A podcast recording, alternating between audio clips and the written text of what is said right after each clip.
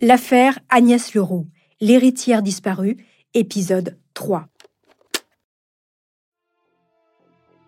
En juin 1977, René Leroux est persuadé que Maurice Agnolet, l'amant de sa fille, a quelque chose à voir avec sa disparition.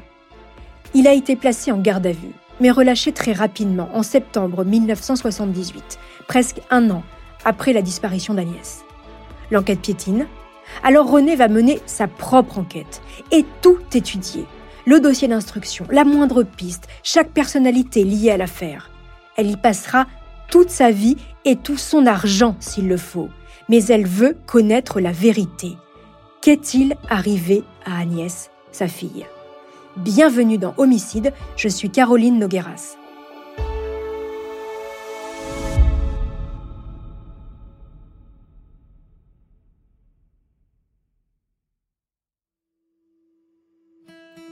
Pour comprendre la ténacité et le courage de cette mère, il faut remonter quelques années en arrière.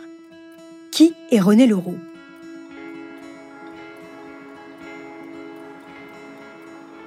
René Bousquet, de son nom de jeune fille, est née en 1922 à Anglette, au Pays Basque.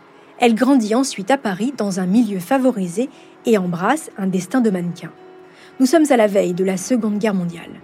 Elle rencontre Henri Leroux au début de l'année 1939 à l'occasion d'un dîner entre amis. L'homme a 24 ans de plus qu'elle. Il gère une imprimerie et une société financière des bains de mer, propriétaire d'établissements renommés comme le casino de Monte-Carlo. Il s'est battu pour en arriver là où il est, car il vient d'une famille modeste, en Normandie. Il se marie avec René en 1942 et s'installe à Monaco après sa nomination de PDG de la Société des Bains de Mer. Une vie mondaine s'offre désormais au couple qui côtoie les célèbres écrivains de l'époque, tels que Marcel Pagnol, mais aussi les plus grandes fortunes de la planète, comme l'armateur grec Aristote Onassis. René et Henri sont heureux et donnent naissance à trois filles et un garçon. Mais en 1952, Henri Leroux est victime d'un premier infarctus. Il survit, mais il est diminué. Il continue malgré tout à gérer ses affaires et acquiert même une partie des parts du palais de la Méditerranée. La famille devient alors actionnaire majoritaire du célèbre casino. À la mort d'Henri Leroux, en 67, c'est donc sa femme, Renée, qui en devient la gestionnaire principale et elle s'associe avec ses enfants. Jeune veuve, Renée Leroux dirige le clan et le casino d'une main de fer. Le lieu devient en quelques années l'un des établissements les plus prisés de la Côte d'Azur. C'est donc avec la même poigne que René se lance dans un combat pour découvrir la vérité sur la disparition de sa fille Agnès. Retour à l'enquête donc. En fouillant le cabinet niçois d'Agnolet, les inspecteurs font une découverte étonnante. Dans un tiroir de son bureau se trouve une copie du mot d'adieu trouvé au domicile d'Agnès en mars 1978. Pourquoi Agnelet a-t-il une photocopie de cette pièce? L'aurait-il placée chez elle pour faire croire à une disparition volontaire? Selon lui, c'est Agnès qui lui a donné ce mot le jour de sa deuxième tentative de suicide. Elle lui aurait demandé d'en faire une photocopie. La police n'est pas dupe. Voici ce que pensent les enquêteurs. Agnelet aurait récupéré le papier chez sa maîtresse la nuit de sa deuxième tentative de suicide et l'aurait gardé pour l'utiliser au moment où la police fera sa perquisition. Rappelez-vous, Agnelet dispose des clés de l'appartement d'Agnès. Pour la première fois, Maurice Agnelet vacille face aux enquêteurs. Mais il y a autre chose. La police découvre qu'après la disparition d'Agnès, Maurice Agnelet a retiré les 3 millions de francs que sa maîtresse a reçus de Jean-Dominique Fratoni. Les fonds gardés à Genève ont été transférés en liquide dans sa nouvelle banque suisse à Vevey. Mais comme Maurice a une procuration, il se défend. Il explique qu'Agnès lui aurait demandé de s'occuper de son argent et qu'il est dans son droit. Envers et contre tout, il maintient sa version au juge d'instruction. Selon lui, c'est une disparition volontaire. Écoutez le témoignage de Maurice Agnolet dans Faites entrer l'accusé en 2004. Agnès Leroux, euh, elle était imprévisible et euh, il lui arrivait de partir sans que ça, n'inquiète euh, personne.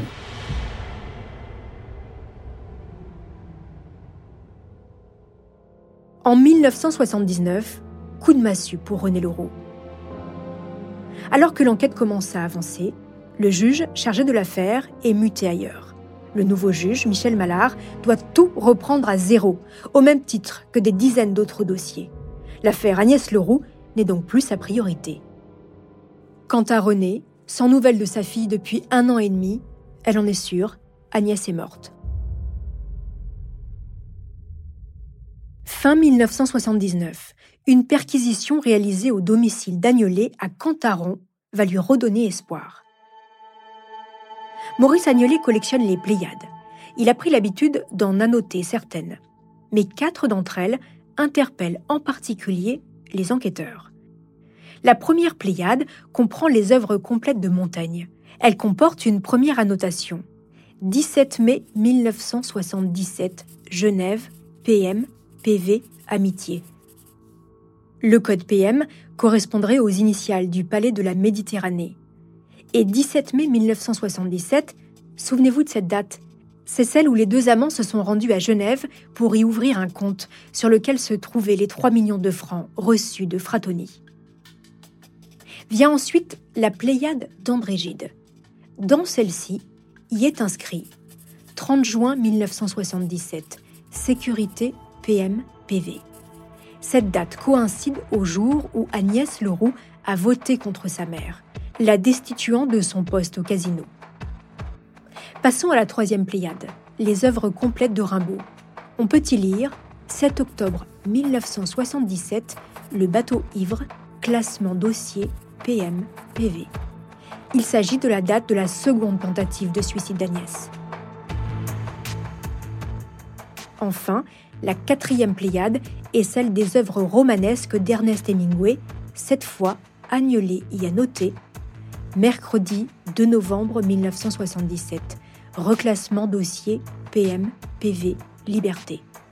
Mais cette dernière date ne dit rien aux enquêteurs. Ou alors, si, peut-être que ce 2 novembre correspondrait au jour où Maurice Agnolet aurait tué Agnès Leroux. Voilà des preuves particulièrement accablantes. Pourtant, Agnolet a une explication pour chaque note. Amitié Mais enfin, c'est un terme qui est inspiré de la vie de Montaigne. Sécurité, c'est parce qu'il s'agit d'une des grandes convictions de Gide. Le bateau ivre, eh bien, c'est l'un des poèmes les plus connus de Rimbaud, voyons. Même à ce stade, Agnelet n'est toujours pas inculpé. Ses justifications semblent convaincre. René Leroux se sent désormais seul dans ce combat pour la recherche de la vérité. Elle décide alors en 1982 de déposer plainte contre Agnelet pour homicide volontaire. Mais le tribunal d'Aix-en-Provence refuse sa plainte. C'est un nouveau coup dur. Quant à Agnelet, il semble s'être volatilisé. Un nouveau juge, le troisième, est nommé fin 82 à Nice. Et il donne enfin des nouvelles d'Agnelet à René Leroux. L'homme se trouve au Canada. Il a déménagé au début de l'année 80, juste après les découvertes des Pléiades. Le juge, intrigué, reprend l'affaire depuis le début. Contre toute attente, le magistrat décide de délivrer un mandat d'arrêt international contre Maurice Agnelet pour homicide volontaire. Nous sommes en 1983, soit six ans après la disparition d'Agnès. Agnelet revient en France. De nouvelles fouilles sont menées à son ancien domicile de Cantaron, près de Nice, où il vivait avec sa famille au moment de la disparition d'Agnès. Tout est retourné dans le jardin. Des bulldozers se mettent à la recherche d'un corps. En vain. Mais le juge ne compte pas en rester là. Agnelet est mis en examen pour la première fois dans cette affaire. Le suspect numéro un va enfin comparaître devant la justice. En 1986, Agnelet est condamné à 30 mois d'emprisonnement pour abus de confiance pour avoir acheté le vote d'Agnès dans l'affaire de la guerre des casinos. Mais pour le volet criminel, il obtient un non-lieu. Les Leroux sont abattus. Alors, ils veulent frapper fort. René se tourne vers les médias. Dans un entretien à Nice Matin, en avril 86, elle lance J'en appelle à tous ceux qui peuvent m'aider à la trouver et je suis prête à leur offrir une récompense. Rien ne m'arrêtera. Je veux savoir ce qu'il est advenu de ma fille. Dans ce combat qui dure, René Leroux a perdu son train de vie d'avant. Fini le faste. Elle vit désormais dans un petit studio dont les murs sont recouverts de photos de sa fille, aux côtés d'articles et d'éléments du dossier qu'elle épingle. René continue à enquêter et à y consacrer tout son temps, toute son énergie et tout son argent elle n'a plus confiance en la justice. À la fin des années 80, elle embauche un premier détective privé, mais cela ne donne rien. Puis elle engage André Rogue, un autre privé. Nous sommes en 93, 16 ans après le drame. Le détective décide de se rendre jusqu'à Genève, puisque c'est là qu'Agnolet a dit avoir passé le fameux week-end de la Toussaint 1977. Et là, bingo, il découvre un nouvel élément. Écoutez-le d'en fait entrer l'accusé. sur le registre, euh, il y avait la preuve que Françoise Losseur, l'autre maîtresse d'Agnelet, était allée seule à l'hôtel de la paix à Genève. Il n'y a qu'un seul nom, c'est le sien. Ces dernières découvertes confortent René. Il faut qu'Agnelet soit à nouveau jugé pour le meurtre d'Agnès.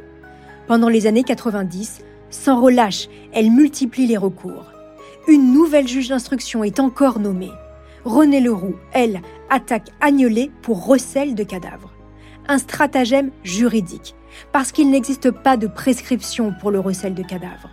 Et elle porte plainte également contre Françoise Losseur pour complicité de recel de cadavres. En 1999, soit 22 ans après la disparition d'Agnès, la juge convoque Françoise Losseur, l'ex-maîtresse d'Agnelet, devenue par la suite son épouse mais le couple a depuis divorcé. Cette fois-ci, contrairement à sa première déposition quelques années plus tôt, Françoise Le Sœur change de version. Non, elle n'était pas avec Agnelet à Genève au moment de la disparition d'Agnès en 77. C'est Maurice qui lui a demandé de mentir. L'alibi du suspect numéro un vient de s'effondrer. La justice peut une nouvelle fois Maître Maurice Agnelet en examen. Pour René Leroux, c'est le résultat de plus de 20 ans de combat. 7 juges d'instruction et 15 avocats. Avec cette révélation, l'affaire Agnès Leroux fait une nouvelle fois la une des journaux. Le procès s'annonce retentissant. Il sera plein de rebondissements.